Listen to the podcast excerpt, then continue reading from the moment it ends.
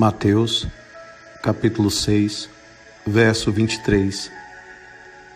Mas se os teus olhos forem maus, todo o seu corpo será cheio de trevas.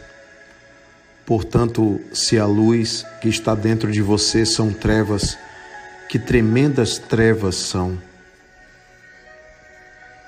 O que é que você enxerga?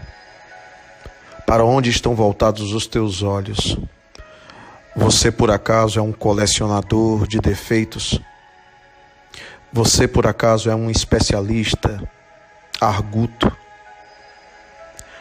capaz de enxergar as mazelas dos outros? Você é um observador da vida alheia?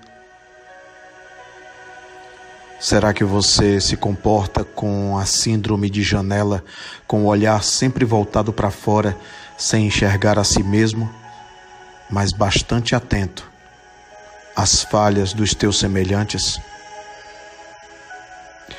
Você é um juiz da vida alheia?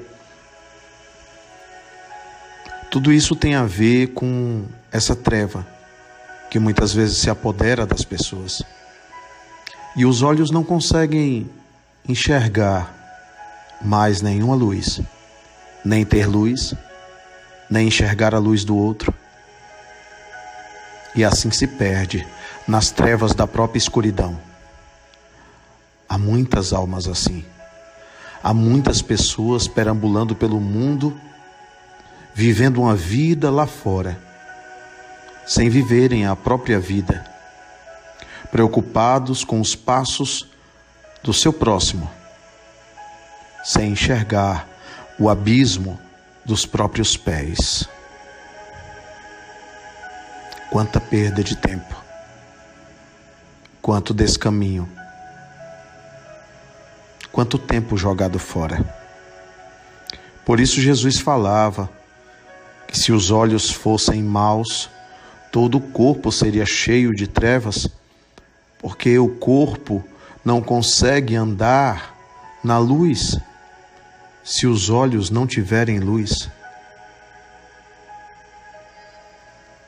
Mais uma advertência do Mestre, para que cuidemos cada qual da nossa própria existência, da nossa própria evolução, do nosso próprio crescimento. Porque enquanto olhamos apenas para fora, esquecemos de cuidar do que está de dentro. Precisamos de evangelho na atitude.